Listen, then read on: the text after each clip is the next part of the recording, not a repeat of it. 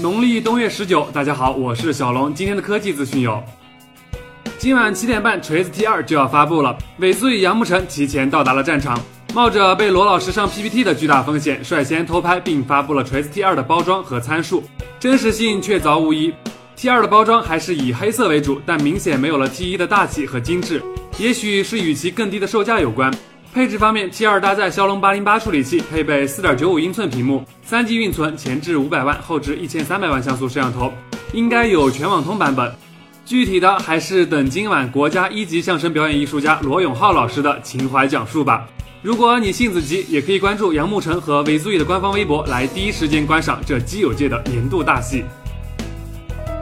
小米平板二六十四 G 版今天上午正式开售，经证实该版本是可以直接刷入 Win 十的。不过具体的刷机方法以及啥时候可以刷机都还没信儿哦。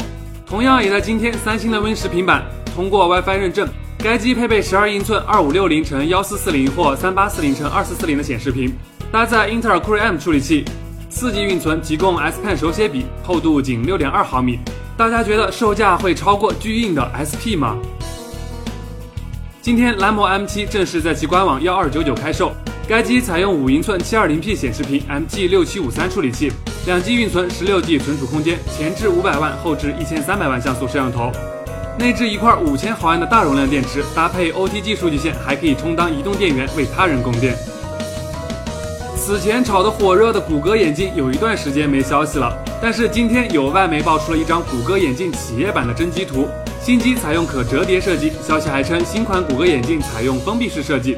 可防水且能够经受碎片等物质的冲击。小编一直在想近视眼儿怎么使用这家伙呢？不过知道又怎么样呢？根本买不起啊！极简又有种，每天一分钟。